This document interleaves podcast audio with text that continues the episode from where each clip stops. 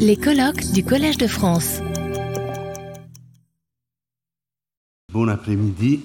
Donc on va commencer cette euh, séance euh, consacrée, comme euh, l'a dit ce matin Carlo Orsola, au genre, pratiqué par Pasolini, à certains des genres pratiqués par Pasolini, et en commençant par le cinéma. Première communication est celle de Hervé Joubert Laurencin, euh, qui est un historien du cinéma, qui est hum, professeur d'esthétique et histoire du cinéma à Paris 10 et qui est un spécialiste en particulier du cinéma de Pasolini. Il a écrit Pasolini Portrait du poète en cinéaste, euh, publié en 1995 et euh, il a traduit en français euh, les écrits sur le cinéma de Pasolini en 87 euh, et ses écrits sur la peinture en 1997. donc sa communication est intitulée Pasolini, l'autoportrait infini et je vous donne la parole. Merci. Euh, je crois que d'abord, il nous faut écouter Pasolini, écouter sa voix, sa voix qui parle dans un délicieux français, vous allez l'entendre, à la fois hésitant et sûr de lui. Euh, évidemment, il ne faut pas toujours écouter Pasolini, à qui il arrive de parler trop, trop vite ou trop bien. Mais pour ce qui le concerne, on peut lui faire confiance. C'est de lui qu'il parle le mieux. Rares sont les écrivains et les artistes en général qui possèdent la lucidité de Pasolini. On les trouverait néanmoins parmi les moralistes français, La Bruyère, La Fontaine, Joubert ou La Rochefoucauld, absolument dénués de cette fausse modestie qui limite l'expression de la connaissance de soi, libérés de l'orgueil sans vergogne des égocentriques et cependant colorés par la richesse de ses constructions intellectuelles et la fulgurance de ses conceptualisations à main levée. Le voici, vous allez l'entendre en 1966 devant les questions de Jean-André Fieschi, venu l'interviewer à son domicile, Romain, au nom de la télévision publique française en général et de Janine Bazin en particulier pour la mythique émission Cinéaste de notre temps. Si un journaliste vous demandait de vous définir, de donner une définition de vous-même après les, huit films que vous avez faits. Une définition de moi-même Oui. Euh, c'est comme demander la définition de l'infini. Il y a un infini intérieur, et un infini extérieur. Eh bien, quand je pense à moi-même, je, pense à, quelque chose d'infini. C'est impossible de définir pour moi. Pour vous, je suis une chose bien finie, mais pour moi, pour moi, je suis infini. Je suis le miroir, le miroir de l'infini extérieur. C'est impossible pour moi de me définir. Je, pourrais, je pourrais euh, inventer euh, des, des, des, slogans, des, choses un peu, un peu drôles euh, dans la conversation du, comme on dit en italien, on dit des salopes. Des salopes Des salopes, peut-être. Alors je, je, pourrais rappeler une phrase qui, qui dit Elsa Morante de moi. Elle dit que je suis un narcis, narcis, on dit narcis, narcis, qu'il a une un amour erré pour soi-même. Mais je, je, io aggiungo, come dice, j'ajoute que j'ai aussi un amour malheureux pour, la, pour le monde. Euh, je pourrais dire peut-être que je suis un véritable diable, pas un faux diable comme Sanguinetti ou l'écrivain de l'avant-garde. Autant la forme et la formule du non, finito compte pour l'œuvre de Pasolini, en littérature dès les chroniques des, Nuits romaines entamées en 1950, puis au cinéma avec les films appelés appunti, les notes ou carnets de notes pour un film à faire, et jusqu'à Pétrole, qui n'est fait que d'appunti, de, de notes, autant il n'en est pas question ici. L'infini de ce portrait de soi n'est pas le non fini. Pasolini ne se voit ni comme un corps morcelé, ni comme une âme incomplète ou simplement mortelle. Se savoir soi-même imparfait parce que le monde est imparfait, et que nul n'échappe au monde n'implique pas le devoir d'être perfectible. Fondamentalement, à l'égal de Sade, dont il n'aimait pas le style, mais qu'il n'a cependant pas adapté par hasard au cinéma, Pasolini n'est pas chrétien, mais athée et matérialiste. Le monde, pour lui, n'est pas bon ou mauvais, car il ne dépend pas d'un créateur. Il est. Ainsi se décrit-il en élément de l'univers, quelque chose d'infini, un miroir de l'infini extérieur, ni créé, ni incréé, ni créature. Deux ans après ce stupéfiant autoportrait inventé à la volée devant une caméra, et qui est aussi bien plus qu'un refus rhétorique de réponse, une sorte de théorie de l'autoportrait, c'est du moins ce que je, voudrais en faire aujourd'hui, Pasolini se définit donc avec une certaine logique, deux ans plus tard, non en fonction du Christ, mais de Bouddha. Je cite, Il y a plusieurs raisons dit-il, à entamer une nouvelle rubrique journalistique, appelons-la chaotique, après la secousse des mai 68 français et, du Movimento italien. Il s'agit de sa chronique du tempo, intitulée Le chaos, il chaos, qui commence par ces mots, le 6 août 1968, je cite, La première raison de cette rubrique est le besoin personnel de bouder l'enseignement de Bouddha. En tout cas, c'est moi qui traduis ainsi le jeu de mots euphonique en italien, disobbedire a Buddha textuellement désobéir à Bouddha. Pasolini continue Bouddha enseigne le détachement des choses, pour le dire à l'occidental, et le désengagement, si je poursuis dans le gris langage occidental, deux choses qui sont dans ma nature.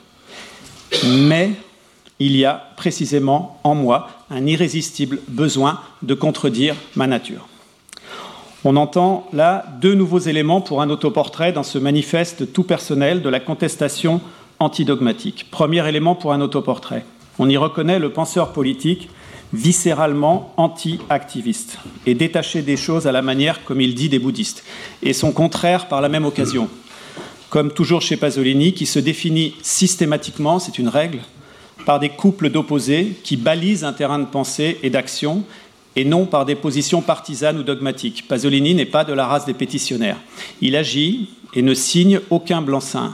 Il se bat en Don Quichotte pour la vérité, du moins les vérités du moment, c'est-à-dire comme tout le monde. Il explique très précisément cela dans un autre fragment précieux écrit en 1971, celui-ci, dans lequel il parle de lui-même à la troisième personne, par un artifice rhétorique qui, du reste, n'est pas sans intéresser mon sujet d'aujourd'hui. Euh, il s'agit de la recension de son dernier recueil, Trasumanar et Organizar, dont personne n'avait rendu compte, alors il a dit très bien, je vais l'écrire moi-même. Pour ce qui est des vérités partielles, Pasolini se bat tous les jours en Don Quichotte. Voilà ce qu'il écrit dans cette auto-recension. Mais euh, il ne fait de cette lutte qui le rend solidaire des victimes, des humiliés, des offensés par les innombrables oppressions du mensonge, ni une morale, ni un idéal qui devrait s'identifier à la recherche de la vérité, car il ne croit qu'à la réalité. Je ne vous cite pas l'ensemble de la chose où il est dit que la vérité n'existe pas. Euh, il ne croit qu'à la réalité, je cite, en résumant, mais sans changer euh, la phrase, Pasolini aime la réalité, mais il n'aime pas la vérité. C'est une chose qui, je dois dire, euh, m'accompagne depuis à peu près 40 ans. C'est un peu compliqué, mais au fond, euh, beaucoup de choses dans la vie peuvent essayer d'être pensées avec cette idée. Deuxième élément pour un autoportrait, disons, chaotique, d'août 1968, à celui que je vous ai cité, à travers le principe de contradiction, une idée très prisée en politique à la date de son énonciation, donc, mais que Pasolini incarne bien au-delà de son époque, il exprime la véritable passion principale de sa vie, que je résumerai ainsi, la passion d'être un autre. Ici, résumé par un cri du cœur avec, je vous le cite à nouveau, cet irrésistible besoin de contredire ma nature. On notera d'ailleurs le paradoxe logique bien pasolinien de cette étrange formule d'une nature contre nature. Il est dans ma nature de contredire ma nature. À peine audible, on y entend aussi un véritable art poétique, le contre-dire, dont le dernier exemple le plus frappant dans son œuvre est l'ensemble posthume du Dada du sonnet, et dont les 112 poèmes que j'ai traduits en français aux, éditions euh, Les Solitaires Intempestifs sont des pièces de contre-amour. Hein. C'est ainsi que me les nomma Florence Delay lorsque je lui évoquais ces inédits. Elle pensait à une époque plus ancienne que celle de Pasolini, à Étienne Jodel par exemple, avec ses sonnets de contre-amour. Lorsqu'il se trouve, euh, ce sont des sonnets euh, qui, font suite au mariage de, son ami Ninetto Davoli, et donc des les sonnets de désespoir amoureux. Lorsqu'il se trouve à la limite de l'anticommunisme au sein du PCI, du communisme chez les gauchistes, de l'homophobie dans sa vie homosexuelle, de la philosophie mystique dans la sémiologie naissante et bientôt quasi positiviste du cinéma, lorsqu'il se définit, comme vous l'avez entendu, un véritable diable dans la culture chrétienne qu'il éduqua, à chaque fois, Pasolini contre dit. C'est en écoutant ces mots de Pasolini lui-même et l'usage qu'il fait du mot infini en 1968, 66 pardon, devant la caméra de Jean-André Fieschi, que je peux parler aujourd'hui à son sujet d'un autoportrait infini. Non seulement toute son œuvre peut être tenue comme entièrement et donc infiniment autobiographique, dans ses détails, a fortiori à travers la diversité infinie de ses modes d'expression, poèmes, films et scénarios, peinture et dessin, lettres, interventions journalistiques, fragments théoriques, critiques de romans, de films ou de tableaux, pièces de théâtre, non seulement des autoportraits non seulement des autoportraits picturaux et littéraires saisissants s'y suivent et se ressemblent jusqu'à former une unité à la fois permanente et insaisissable, disons avec les guillemets sans solution de continuité, pour reprendre une expression récurrente du lexique de Pasolini qui témoigne de son obsession de la continuité des choses et de l'être, mais encore la possibilité d'une poétique de l'autoportrait s'enlève sur un fond d'immuable et d'illimité. Il convient, je crois, de commencer par là, même en quelques mots, de décrire ce fond qui rend possible l'autoportrait pasolinien, c'est-à-dire cette figure miroir retournée sur le monde. Pour ça, il faut un monde, un certain monde. Donc sur fond d'immuable, un peu de fièvre, un peu de fièvre, un peu de fièvre de Sandro Penna, l'un des livres préférés de Pasolini, toutes époques confondues, est, écrit-il dans, dans la recension de ce livre qui a déjà été cité ce matin, de 1973, si j'en conserve les mots essentiels qui la résument parfaitement, en dépit d'une ouverture que Marc Lazare a citée ce matin, qui a toutes les apparences d'une provocation facile, à savoir la phrase Quel pays merveilleux était l'Italie pendant la période du fascisme? Un peu de fièvre, plus qu'un livre, c'est, je cite le texte de Pasolini, un morceau de temps retrouvé antifasciste. Cet antifascisme, je cite les mots de l'article, cruel, absolu, implacable, sans appel, celui de Sandro Penna selon lui, consiste en un, et je cite encore, désintérêt complet et total de peine pour ce qui arrivait en dehors de son existence au milieu du peuple. Cette forme de vie est cela même qui permet à l'autobiographe de refléter en lui le monde. Il lui faut le monde, je cite encore, merveilleusement immuable, ses formes intactes, le monde totalement vécu pour que son corps miroir s'éclaire et le réfléchissent. Un autre poète exprime pour Pasolini cette santé immuable du monde qui seul permet sa réfraction par le soi, par l'autoportrait. Il s'agit de Biagio Marin. Si l'on connaissait les textes d'éloges et d'hommages très articulés de Pasolini au poète dialectal de Grado, son aîné, le second artiste de la langue après peine à qui il tient pour le plus grand poète de son temps, le livre bilingue composé, même je dirais ciselé par Laurent Fénérou et Michel Valency, une amitié poétique qui est sortie cette année, que je vous conseille beaucoup, en donne la pleine mesure. Et j'en discuterai aussi dans quelques semaines, dans deux ou trois semaines, à la Maison de la Poésie, où nous allons parler de, ce livre avec les auteurs qui ont monté ce livre très beau. Le monde de Marine est pour Pasolini, je cite, hors du temps. L'aventure de son île, qui est la presqu'île de Grado dans le golfe de Venise, au débouché du Frioul, que Pasolini découvrira à travers Giuseppe Zigaina et Biagio Marine, où il tournera des images de son film Médéa et projettera ses films jusqu'en 1972. Je cite, ce monde hors du temps finit par s'estomper dans un temps indifférencié, le non-temps de la mer. Ces mots sont si lumineux, le non-temps de la mer, que le poète Gradet les reprendra pour titre d'un de ses recueils, dialecto, en dialecte de Grado, de poèmes. Et et le voilà encore, ajoute Pasolini dix ans plus tard, en 1961, qui ne fait qu'un, en parlant de Biagio Marine, de la poésie de Biagio Marine et du corps de Biagio Marine et de la personne de Biagio Marine qui, miraculeusement, ne peuvent pas être séparés. Et le voilà encore, qui ne fait qu'un avec la mer, avec le ciel, avec les mouettes, avec les enfants, avec les sables, avec les marais, avec le soleil dans le feu du sexe qui couvre le monde de sa lave céleste. La, consolation est toujours la même, un raptus par lequel il se retourne comme un gant vers le monde et le monde se retourne comme un gant au-dedans de lui. Les deux surfaces intérieures des gants retournés coïncident et tout est bloc d'azur et de sens. On retrouvera cette métaphore merleau-pontienne du gant retourné dans une lettre de jeunesse de Pasolini concernant sa propre vie poétique, je vous la citerai tout à l'heure. Quant aux deux infinis, l'interne et l'externe, devenus une seule surface intérieure en forme de gant retourné, on l'a déjà entendu les nommer dans Pasolini l'enragé. Devant un tel impératif, l'expression inventée par Philippe le Jeune en 1975, l'année de la mort de Pasolini, puis si souvent reprise de pacte autobiographique, doit à mon avis être renversée.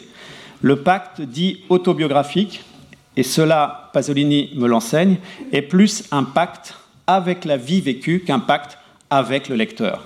L'ambiguïté venant peut-être du fait que le premier et souvent unique lecteur d'un journal, dit intime pour cette raison, est celui-là même qui l'écrit. La forme autobiographique se présente dans ces conditions comme une forme choisie de vie ou subie, mais dans ce cas, choisie comme telle, comme on va le voir dans les mots de Pasolini et relève donc, d'une structure de lettres et non d'une technique d'expression, ce qu'implique à l'inverse l'idée d'inspiration narratologique, sémiologique, d'un pacte avec son lecteur. Ce n'est pas la formule complète du dit pacte autobiographique, ni sa définition très large et très vague, voire presque tautologique, comme Patrick Lejeune, euh, comme pardon, l'avoue lui-même lorsqu'il revient dès 1980 sur la rapide fortune de son invention lexicale et qu'il laisse toute latitude à la simple addition non théorisée d'exemples et de singularités.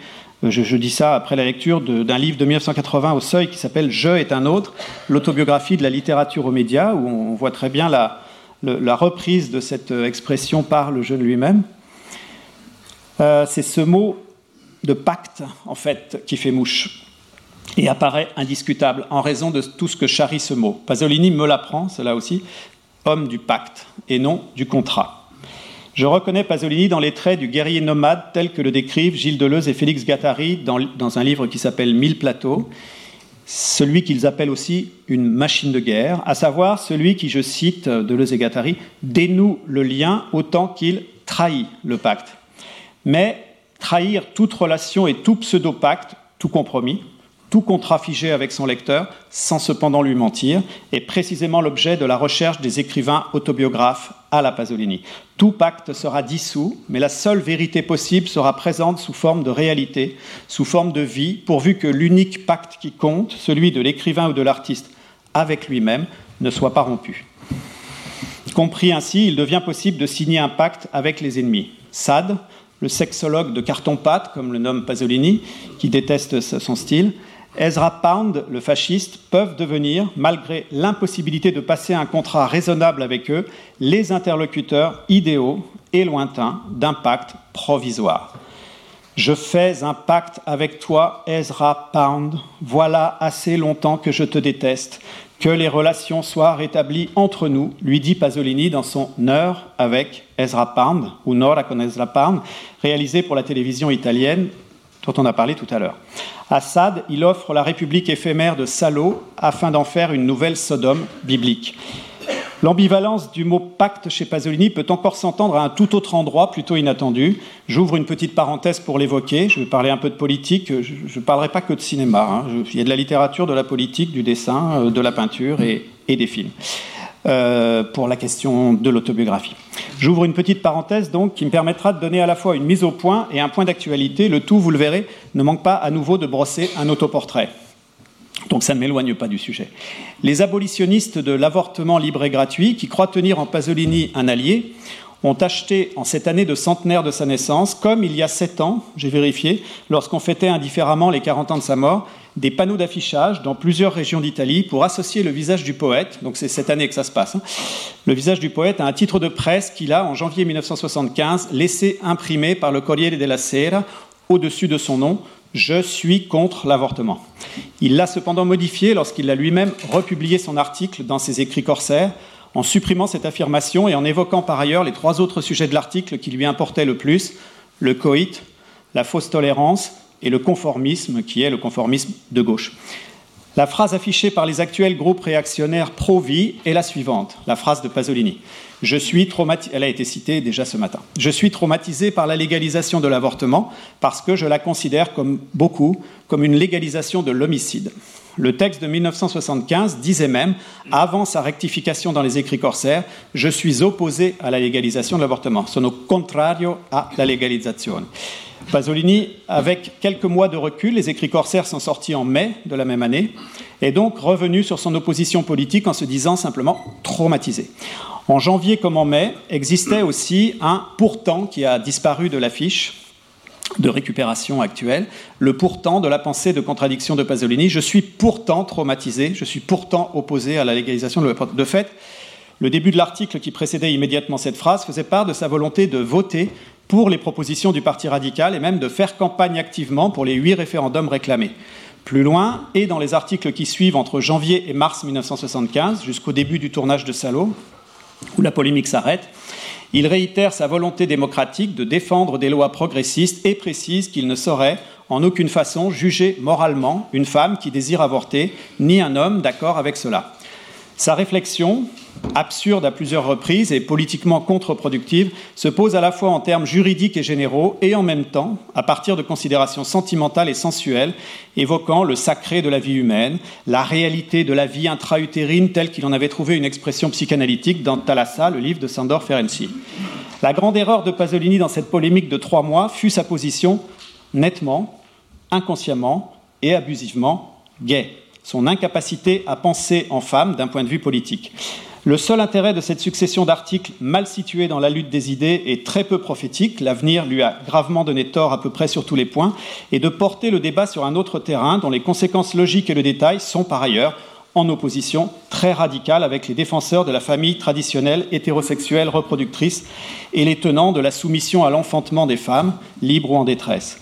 Le terrain oublié, selon Pasolini, en 1975 est celui du coït, soit de la contraception, de l'éducation sexuelle de masse et de l'acceptation des sexualités minoritaires non reproductrices, voire de la nécessité de leur promotion sociale pour sauver la planète. Le terrain de, sa polémique sur l'avortement n'est sur aucun aspect féministe, car éprouver pour un homme, comme c'est sincèrement son cas, le drame de l'avortement, n'est, à ma connaissance, ni pro ni anti-avortement. C'est tout à fait partagé. donc on ne peut pas considérer qu'il se comporte, il pense en femme, euh, même euh, sensuellement. Pasolini ne peut être tenu pour objectivement féministe à travers les contradictions parfois violentes de l'histoire des luttes qu'ailleurs, à travers sa pensée politique fondée sur le corps et les sexualités, et ses conceptions anti-autoritaires et anticoloniales, le tout beaucoup plus à travers ses œuvres d'art que ses interventions politiques médiatisées, dont vous avez entendu des exemples ce matin et qui ne sont pas ce qu'il a fait de mieux parfois. Sa polémique est en revanche bizarrement, de, toujours la polémique sur l'avortement, est en revanche bizarrement de facture écologique, ce qui provoqua les moqueries d'Umberto Eco intitulant sa réplique à Pasolini Les cendres de Malthus. La Terre étant surpeuplée, la tragédie est de continuer à faire des enfants. En ce sens, la récupération par les pro-vie de sa phrase concluant à un homicide est un sinistre contresens, puisque l'homicide, s'il est moralement et humainement insupportable pour lui, devient aussi, sous sa plume contradictoire, et en l'occurrence son pensiero oscuro comme il disait dans certaines poésies, d'un Pasolini qui veut se faire l'avocat du diable, une, je cite, circonstance atténuante, dans une future et nécessaire loi sur l'euthanasie qui pourrait sauver la planète. Enfin, les défenseurs de la famille et du mariage hétéro qui veulent ranger Pasolini dans leur camp doivent savoir qu'il réserve le plus terrible anathème à l'union matrimoniale du couple reproducteur classique en raison du danger qu'il représente pour la planète. Le mariage, affirme-t-il, est un, je cite, petit pacte criminel. Et revoici le pacte. Toutes ces célèbres prises de position scandaleuses qui forment la critique politique de Pasolini, si peu canonique, si éloignée de la rationalité tranquille d'un Moravia ou d'un Fortini, toutes ces déclarations d'intranquillité par alliance de contraires sont également des autoportraits. Il y a donc chez Pasolini autant une politique, autant qu'une poésie de l'autoportrait. Je vous en fais passer quelques-uns qui sont des autoportraits de fait, explicite, euh, réalisés au crayon, au charbon, qui sont des dessins. Vous voyez qu'ils sont signés Autoritrato PPP. Cela date plutôt des années 60. Le dernier, que j'aime beaucoup, et j'ai écrit en gros ce qui est difficilement lisible en bas, Autoritrato con le febbre, autoportrait aux fièvres, Rome, 65, PPP. Euh, pacte, pacte, il y a bien, mais un pacte profond avec un soi-même divisé qui s'enlève sur les apparences contractuelles d'un pacte éphémère, passé à seule fin d'être trahi. En résumé, sur la question de l'autobiographie et de l'autoportrait, qui sont deux choses qui ne sont pas exactement équivalentes, mais qui recouvrent euh, un élément commun, il est des femmes et des hommes à mon avis, autobiographes, et d'autres qui ne le sont pas et ne le seront jamais, que les uns et les autres écrivent ou non leur journal intime. Pasolini fut un exemple canonique de ces autobiographes, vivant leur propre vie comme celle d'un autre, la connaissant mieux qu'un scrupuleux biographe extérieur, se laissant emporter par elle à condition d'y résister de toutes ses forces. Ce dernier point est clairement perceptible dans une lettre publique de Pasolini à Visconti que j'ai traduit il y a très très longtemps, qui s'appelle Cher Visconti, Tempo Illustrato du 6 décembre 1969. Cette addenda a une critique négative précédemment publiée de la Caduta degli Dei tentait de racheter son objectif brutalité en insistant sur la qualité au moins de la première moitié de ce film sorti en France sous le titre Les damnés, qui racontait la collusion de la haute bourgeoisie allemande avec les nazis. Une phrase un peu sibylline, omise lors de la publication de l'article précédent, était censée retourner les mots durs qui avaient précédé. Je cite La première partie de ton film, il s'adresse à Visconti, est une mosaïque entièrement personnelle, fondée sur des expériences devenues présages. Euh, je vais résumer la glose que Pasolini propose en à peu près une page de ses propres mots. Euh, c'est la glose de son article précédent, donc toujours le geste autobiographique, en l'occurrence une semaine après dans le même journal, toujours l'autoportrait, toujours le retour sur soi dans un après-coup. Je vais le résumer de la façon suivante. La liberté de l'homme et de l'artiste n'est pas de se précipiter vainement et aveuglement vers son destin, mais de s'y laisser traîner dans une douleur qui s'apparente à la joie. Voilà comment je, je résumerai à peu près.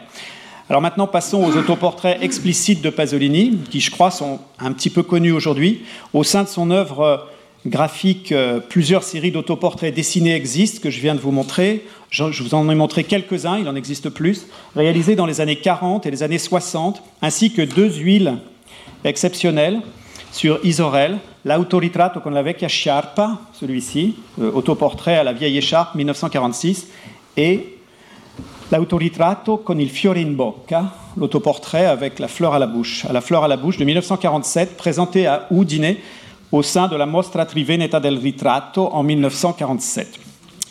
Quoique éloignées dans le temps, les diverses séries forment un ensemble cohérent, hormis euh, un, tableau que je, connaissais, que connais très mal, que viens de j'ai découvert très récemment, l'Autoritratto in veste di pittore, l'autoportrait en peintre de 1943, dont je veux noter simplement le titre et le motif parce qu'il rappelle un autre court-circuit des années 70 dans la production graphique de Pasolini, celui consistant à peindre en série le profil de Roberto Longhi, autrement dit de son ancien professeur de Bologne, euh, le grand historien de l'art Roberto Longhi, autrement dit multiplier le regard du maître regardeur de tableau. Euh, je ne retiendrai de cet ensemble, comme vous le voyez, euh, tout ça est, parti d'une photographie qui se trouve sur un livre publié en 1973 des écrits de Roberto Longhi et que Pasolini a repris de façon assez obsessionnelle vers 1970. Euh, je retiendrai de cet ensemble euh, plutôt, enfin, je, m'attarderai un tout petit peu sur euh, l'autoritrato con il fiore in bocca, avec un détail significatif, une mise en abîme euh, avec un garçon dessiné, comme vous le voyez, peut-être issu d'un dessin plus ancien du peintre, ou bien inventé pour l'occasion, parce que je n'en ai pas retrouvé la trace euh, parmi les dessins de Pasolini, accroupi et tenant lui-même une herbe à la main et l'approchant de sa bouche. Portrait repris donc euh, trait pour trait dans l'autoportrait, s'il a existé, et exagéré par un tour supplémentaire lorsque Pasolini accepte ou suscite une photographie devant son tableau en, abîme, a fortiori avec une nouvelle fleur à la bouche. Encore une manière de peindre l'autre, en tout cas dans cet autoportrait, en se peignant soi-même, tout en incluant le corps étranger par sa propre main, elle-même mimant la main d'autrefois, et même si le dessin n'a jamais existé préalablement à l'autoportrait, en signant et en datant le tableau entier de soi-même, à même le portrait interne, euh, de l'autre du ragazzo avec son PP Pasolini 47, comme vous le voyez peut-être de très loin. Bien lisible néanmoins, écrit près du bord inférieur du cadre interne en abîme et son bord supérieur qui fusionne avec le tableau englobant.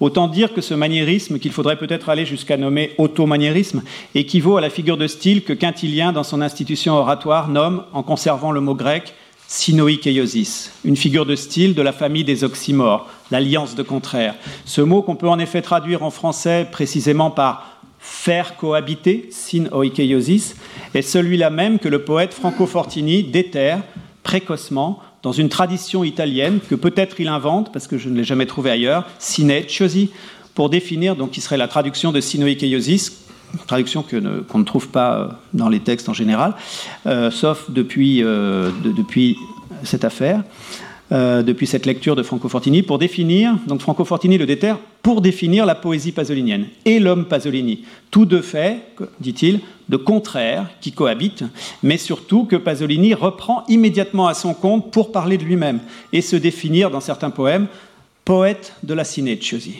Pasolini fait donc de ce mot qu'on lui envoie par un effet de miroir ironique immédiatement et instinctivement un autoportrait. Donc un autoportrait en habitant plus précisément, en cohabitant des contraires.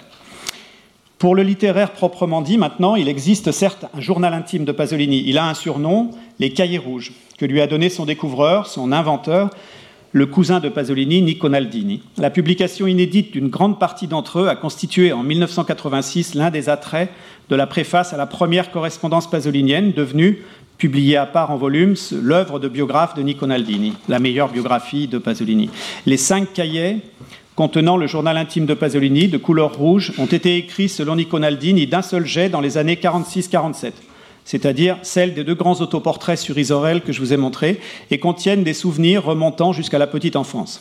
Mais, d'une part, ils ont été pensés d'emblée autant comme un journal que comme un brouillon romanesque qui a abouti effectivement à deux romans de jeunesse, Amado Mio et Attimpuri, Amado Mio et Actes impurs. Et d'autre part, Pasolini n'a jamais ressenti le besoin de les publier de son vivant. On ne peut dire qu'il a exactement livré au public, même posthume avec ce texte, sa seule et pleine autobiographie. Celle-ci, je ne cesse de le répéter, est infinie et, pourrait-on dire, infusée dans toutes ses productions artistiques. À l'égal de la formule poète della Cinecchiosi que je viens de citer, un autre ensemble littéraire dispersé mais cohérent d'autoportraits écrits se trouve ainsi dans les lettres envoyées et les entretiens accordés par Pasolini. Je vais vous en donner quelques exemples. Je pense avoir trouvé le trait qui les rassemble et leur donne cette cohérence. Pasolini s'y peint en converti, désarçonné.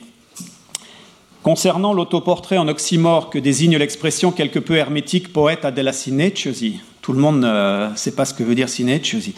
Il faut, je crois, comprendre que tout trope, par principe, tourne la langue et désarçonne l'auditeur, tandis que, ou le lecteur, tandis que les contraires constituent les pôles d'une conversion profane. Dans les lettres de jeunesse d'abord, il est de fulgurants autoportraits. Janvier-février, je, vous les prends euh, pas au hasard, hein, mais je vous les prends dans, la, euh, dans les lettres de jeunesse, dans les lettres des années 40. Janvier-février 1941. J'ai rêvé que je me dédoublais en deux moi-même très beaux. 1946. Je me détachais de moi-même en m'étudiant sans cesse. 19 février 1947. Je me suis mis à jouer de l'énorme tambour de mon existence. C'est mon préféré. Août 1945. Je me regarde et je me vois comme un fou dans un corps. Les possibles références littéraires de ces phrases stupéfiantes d'un jeune homme n'enlèvent rien à leur dimension vécue. Dans la lettre de janvier 1941, il avait commencé à écrire significativement je ressemble de plus en plus à mes lunettes. Et ailleurs, je me suis retourné sur le monde comme un gant, image que nous avons déjà retrouvée, écrite 20 ans plus tard dans la description de Biagio Marine. La conversion, pour l'instant, j'ai dit que c'était un converti désarçonné. La conversion, pour l'instant, trouve la forme de la sortie hors de soi, et l'affolement du, du désarçonné flirte avec la vraie folie de l'aliéné. Mais l'aliéné serein, lucide comme un infirmier psychiatrique observant sa propre évolution dans un asile de fous. Le monde serait cet asile de fous, et Pasolini serait l'infirmier. Je crois que j'ai pensé à cette euh, métaphore d'infirmier euh, par une pièce de théâtre de Pasolini. Euh, je crois que c'est dans il y a un épisode dans Calderon avec un médecin d'un asile. C'est aussi en ce lieu fondateur des lettres et poèmes des années 40 qu'apparaît le mieux la condition temporelle que j'appellerai ou que je résumerai par le futur antérieur. C'est là déjà le temps du futur Pasolini cinéaste, car pour moi, le temps privilégié du cinéma est précisément le futur antérieur. Je suis en train d'écrire un livre qui tente de donner corps à cette hypothèse théorique. Le cinéma est l'attitude du jeune poète, donc fou dans un corps, dédoublé, détaché, ne saurait être mieux défini que par la chronogénèse, comme disait un Gustave Guillaume, propre à la conjugaison française du futur antérieur. Celui qui se trouve, celle qui se trouve plusieurs fois décrite et même théorisée par Jacques Roubaud dans son monumental Grand incendie de Londres. Cette idée, contraire à la nostalgie, qui fige un passé pour toujours, ou au présentisme, ou ce qu'il est convenu d'appeler le présentisme, qui ne vit que dans la vitesse d'un déroulé plat du temps, implique que la vie vécue, celle donc de celui que j'appelle l'autobiographe, est vue depuis un futur qui la regarde comme un moment déjà passé. Le critique du cinéma, de cinéma Serge Danet la résumait très clairement en donnant sa définition personnelle du véritable cinéphile, l'amant du cinéma. Comment Comme non pas le nostalgique du vieux cinéma, mais celui qui, je cite, je cite Serge Danet, même devant un film qui vient de sortir, sent déjà l'aile du cela aura été. Euh, vous reconnaissez aussi Proust qui reviendra dans cette affaire, Pasolini et Proustien.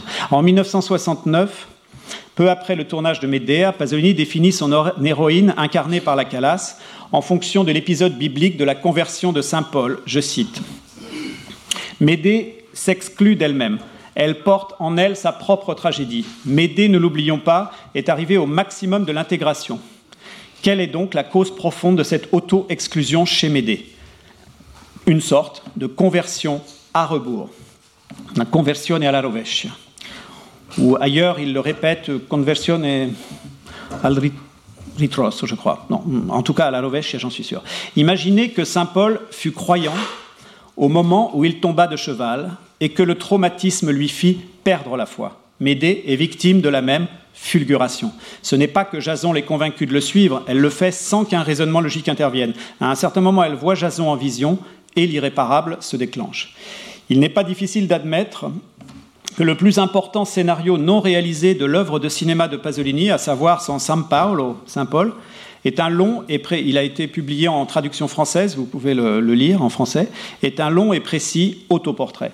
Par ricochet, cet anti-Saint Paul que constitue sa Médée Calas et parce qu'elle en constitue justement, si j'ose dire, l'autre pôle, et de fait euh, l'autre pôle, complète l'autoportrait en Pasolini. De même au cinéma, imaginez la ricotta comme un autoportrait de son réalisateur ne se peut que si l'on admet que le figurant inconnu Stracci, à votre droite, et le célèbre réalisateur Orson Welles, à votre gauche, forment à eux deux une médaille de Janus biface.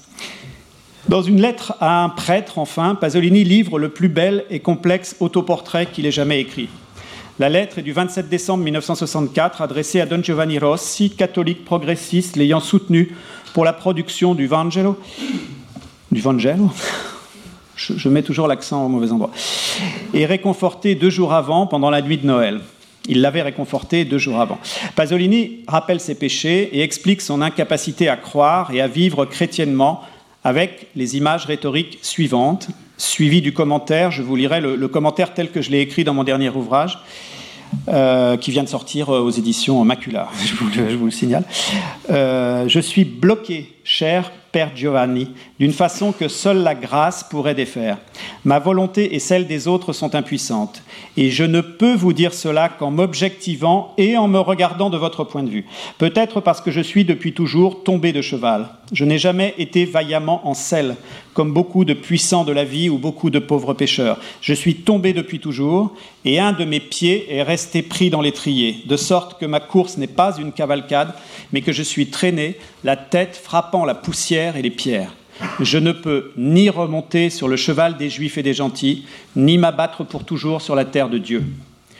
Pasolini se sert ici de deux images traditionnelles, celle du staffato, un motif pictural mineur représentant un cavalier désarçonné dont le pied est resté pris dans l'étrier. Bon, vous, trouverez un tableau euh, au Palazzo Pitti à Florence de Giovanni Fattori, 1880, qui s'appelle Lo Staffato, par exemple. Notez aussi que le cavalier désarçonné est un souvenir de D'Annunzio. C'est un, il y a un livre de D'Annunzio qui raconte comment il a créé l'un de ses poèmes, Undulna, après une chute de cheval ou en pensant à une chute de cheval. On trouve ça dans les Faville del Maglio, 1924. Euh, et le début, euh, donc, d'un côté, on a, le, on a, ce motif du staffato, qui est à la fois chez, dans la peinture et chez, qu'on peut connaître par la peinture et qui est chez D'Annunzio, sans doute un souvenir de lecture, et le début de l'épisode de la conversion brutale de Saoul de Tarse à la foi chrétienne, qui tombe de cheval avant de perdre l'usage de la vue. Ça rappelle quelque chose que j'ai entendu tout à l'heure dire par René de Secati sur l'aveuglement, et de la recouvrer par l'imposition des mains d'Anani, appelé par Dieu pour guider le futur Saint Paul dans ses premiers pas de chrétien. Franco Fortini, dans un texte d'une grande profondeur, tient avec raison cette description de Pasolini pour, je cite, son autoportrait le plus ressemblant, et le commente ainsi. Ce n'est pas seulement le ciel qui se dérobe à lui, mais aussi la terre. Il n'a, dit-il, pu choisir, je cite encore, ni le critère religieux pour lequel tout est grâce, ni le critère politique pour lequel rien ne l'est. Il ne croyait ni en Dieu ni en l'histoire. Pasolini se décrit de fait, en collant l'image masochiste du staffato à l'imagerie paulinienne, comme sujet et victime d'une semi-conversion ou d'une conversion perpétuelle, mais toujours inachevée. D'où, sans doute, sa capacité infinie d'étonnement et d'ivresse poétique devant la vie, comme redécouverte avec les yeux d'un Paul revenant à la lumière cependant perpétuellement douloureuse. Avec la lumière divine advient l'aveuglement de Saoul. Je signale aussi qu'un livre de Pascal Quignard, Les Désarçonnés, de 2012, sans, les connaître, parce qu'il ne cite pas ce merveilleux autoportrait de, Pasolini, je, vais lui dire, recroise plusieurs figures contenues dans ces autoportraits pasoliniens. Je vous conseille Les Désarçonnés, qui est un livre entier sur la question de, de l'homme désarçonné dans l'histoire de la culture. Avec le cinéma, du moins à partir du moment où Pasolini peut effectivement s'exprimer en scénarisant, tournant et montant ses films, car il a toujours voulu faire du cinéma, une troisième voie permet à l'autobiographie de s'exprimer, non plus exactement par l'autoportrait de peintre, ni par l'autobiographie de l'écrivain. Il faudrait trouver un autre mot. Je vais risquer un mot du jargon de ce que Philippe Alain Michaud nomme le peuple des images, en traduisant l'anglais euh, Pic People, Picture People, qui est une rubrique du magazine euh, Variety. Le mot caméo. Pasolini apparaît parfois dans ses films. Certes, pas exactement comme Alfred Hitchcock, mais on peut toutefois qualifier ses apparitions de caméo, ce mot du jargon du cinéma et des médias, appelé au Québec, paraît-il, passage éclair ou vedette éclair, et qui désigne la présence brève à l'écran d'une personnalité connue du public au milieu des acteurs du film, en particulier l'apparition du réalisateur lui-même, comme c'est le cas pour les célèbres apparitions d'Hitchcock ou pour Pasolini, donc tenant le rôle du grand prêtre de Thèbes, de Giotto et de Chaucer dans ses propres films Edipore, Il Decameron et I racconti di Canterbury. Le caméo est avant tout un clin d'œil. Il va falloir le dépasser pour traiter de l'autoportrait en cinéma. Néanmoins, le mot caméo vaut peut-être d'être conservé et élargi à une théorie de l'autoreprésentation dans son versant cinématographique.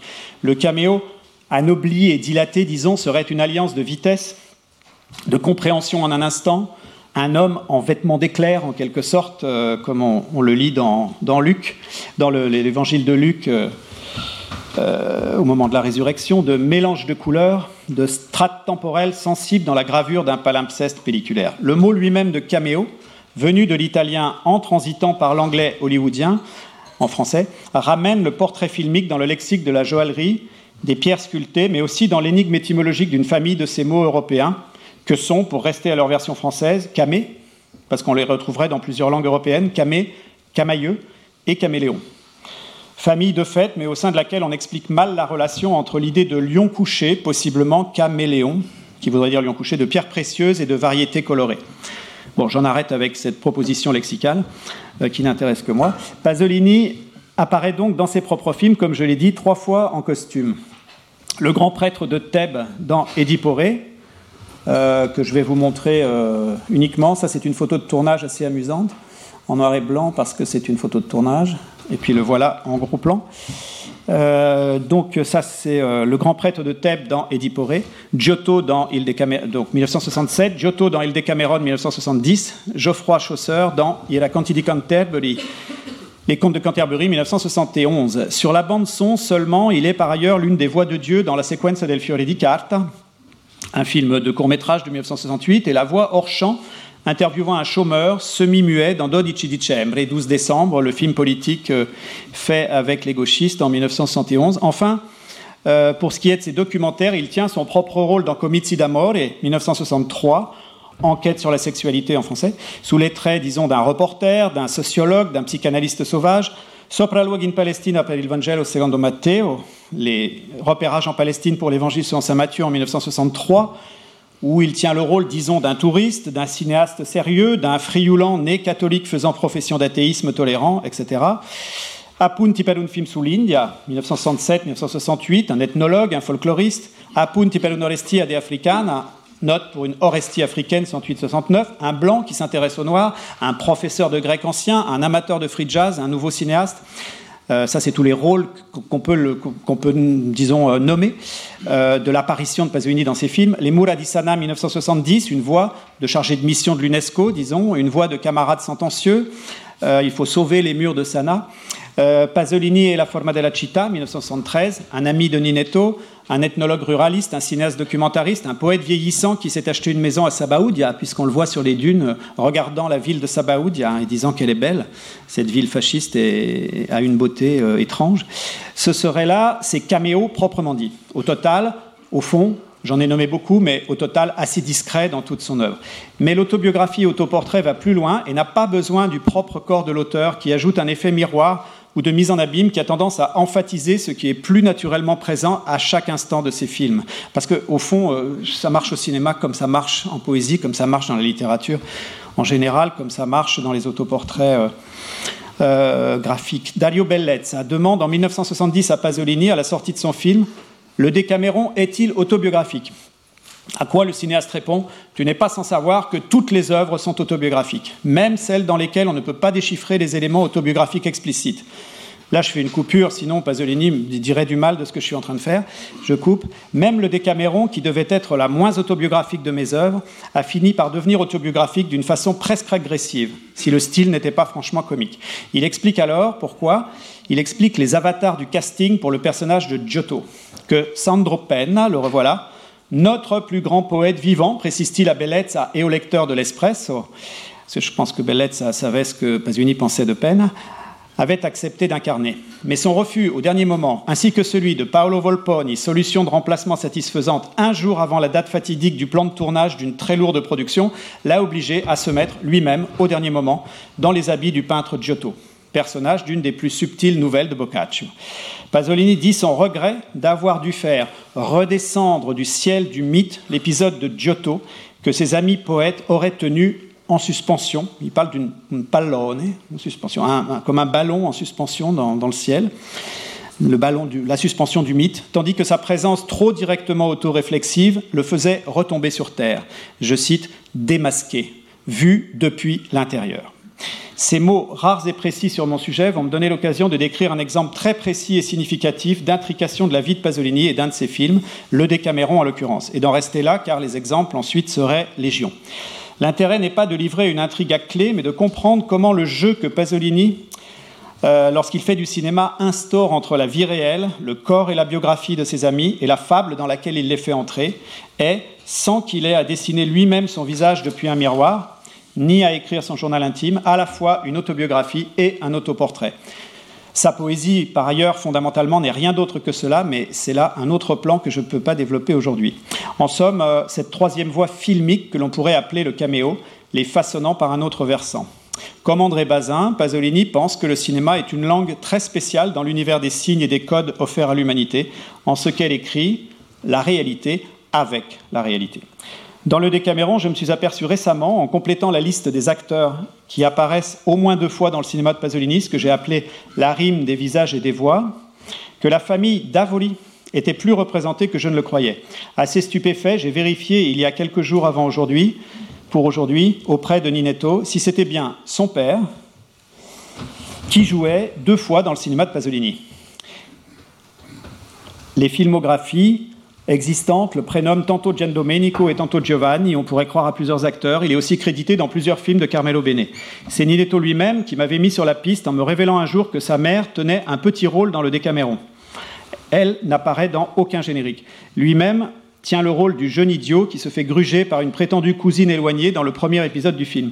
Mais il est très important que sa mère ouvre quasiment l'adaptation de Boccaccio et lance l'aventure sur fond de ciel en riant de tout son visage, lorsqu'elle est censée reconnaître son imbécile de fils achetant du bétail sur le marché aux chevaux, pigeon idéal pour sa jeune maîtresse, une habile voleuse. Que Pasolini apparaisse, voici sa mère, dans le film de Jean-André Fieschi, dont vous avez vu un petit extrait tout à l'heure, euh, dans la maison où ils habitaient.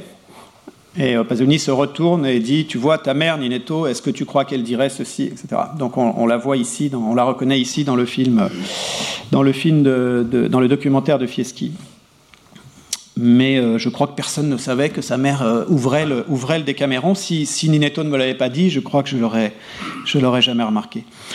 Euh, que Pasolini apparaisse un peu plus tard dans le film Angiotto, voyeur, à la même place qu'elle, après que le premier méta-narrateur du film, joué, lui et le second, joué par Franco Citti, est auparavant jeté lors d'un prologue nocturne Toujours sur le même fond de ciel et d'église, un lourd sac contenant un homme qu'on vient de le voir assassiner sauvagement, et qu'enfin, sous les yeux de Pasolini Giotto, le père de Ninetto émerge visuellement de la même foule parmi laquelle Ninetto avait été repéré par sa mère, pour caresser et embrasser un cheval avant de tenir son rôle de paysan grugé par un prêtre libidineux qui prétend changer sa jeune épouse en jument mais en réalité profite sexuellement de son corps, toutes ces coïncidences construites par un scénariste souverain racontent une histoire très personnelle.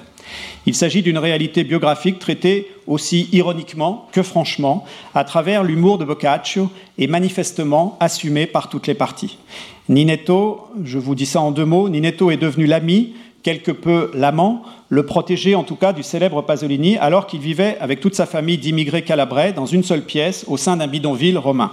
Giovanna d'Avoli, sa mère, va démarcher le Ninetto du Décaméron pour le convaincre de venir coucher chez sa riche maîtresse qui le dépouillera de son argent.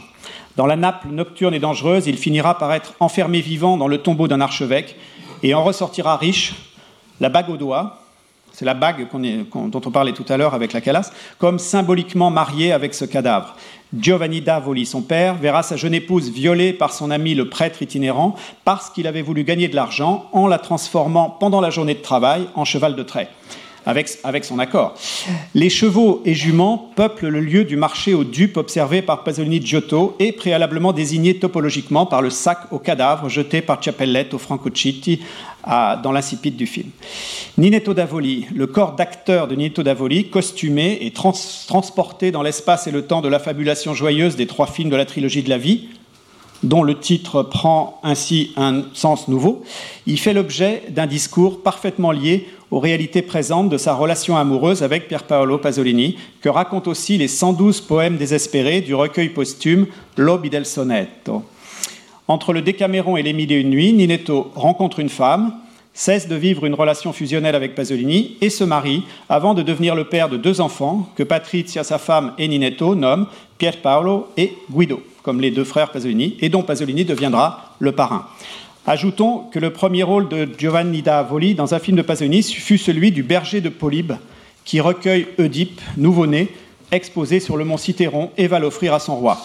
Il croise le serviteur de Laios, qui a eu pitié de l'enfant qu'il était chargé de tuer en raison d'un mauvais oracle, joué par Francesco Leonetti, lui-même écrivain et ami de Pasolini, et non acteur de profession. Ils sont tous deux les personnages secondaires fondamentaux qui régissent par une double coïncidence le destin tragique d'Oedipe, joué par Franco Citti. Mais ici, dans Oedipore, une première fois, le père de Ninetto offre en souriant son fils à Pasolini, Oedipe et roi. Alors, que faire de tout ça?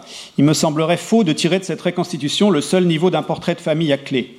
Les relations d'argent très boccacciennes qui s'y jouent dessineraient un Pasolini hypocrite, comme le décrivent parfois des commentateurs malveillants, ainsi que le ou les organisateurs, encore inconnus, de la mise en scène de son assassinat, c'est-à-dire en homme riche exploitant le corps des pauvres. Or, il n'en est rien dans la réalité de la vie de Pasolini. En réalité, la relation de Pasolini avec Ninetto était une des formes possibles de la vie homosexuelle, une vie de couple, aujourd'hui socialement institutionnalisée, ni dissimulée, ni coercitive, pas plus monétarisée que d'autres relations entre mari et femme ou entre partenaires de vie.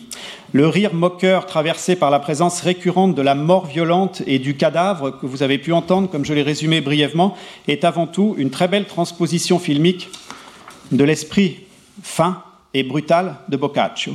Pasolini se tient tout autant dans le regard lumineux de Giovanna d'Avoli sur son fils que dans le sarcophage de l'évêque ou la croupe de la jument caressée par le père d'Avoli. L'autoportrait est en ce sens, là aussi, infini. Mais pour dépasser ce seul exemple et conclure, je dirais que c'est l'ensemble des acteurs et personnages de la filmographie complète de Pasolini qui fait monde. De même que c'est l'ensemble des lieux, intérieurs et extérieurs, dans mon exemple, le marché aux chevaux de Caserta Vecchia et les bâtiments de pierre sur fond de ciel azuréen, en extérieur nuit puis en extérieur jour, qui construisent, en s'y ajoutant, une sorte d'univers en miniature en mesure de produire cet infini extérieur dont parlait Pasolini dans Pasolini l'enragé, celui qui se trouve réfléchi par le miroir de l'infini intérieur du poète cinéaste. L'une des manières de saisir son œuvre de cinéma en tant qu'autoportrait est en effet de parcourir les infinies relations tissées d'un film à l'autre, Pasolini ayant développé toute sa vie une étonnante suite conceptuelle à la théorie d'Eric Auerbach sous le nom d'intégration figurale, à la suite des, remarques de Auerbach sur le figurisme ou la typologie, on peut appliquer à son cinéma une sorte de typologie sécularisée en faisant rimer un épisode de film avec un autre, un corps d'acteur incarné dans un personnage puis dans un autre, à l'égal des théologiens qui retrouvent dans l'Ancien Testament les contre-types des types du Nouveau. Plutôt que guidés par le temps de la promesse chrétienne, ces relations sont de l'ordre du temps perdu, au sens où elles rassemblent, par-delà la chronologie, comme dans la recherche, Pasolini, en quelque sens qu'on le prenne, était proustien, des instants situés dans des temps différents. Pour moi, ce temps est celui du futur antérieur. L'autoportrait au cinéma, disons le caméo, serait donc d'ordre temporel. Cette forme propre dévoile la dimension, je crois, génétiquement, fondamentalement future antérieure de tout autoportrait, à la fois vécu et créé formellement par les artistes autobiographes, dont Pasolini fut un représentant, à mon, à mon sens, indiscutable. Je vous remercie. Retrouvez tous les contenus du Collège de France sur www.colège-2-france.fr.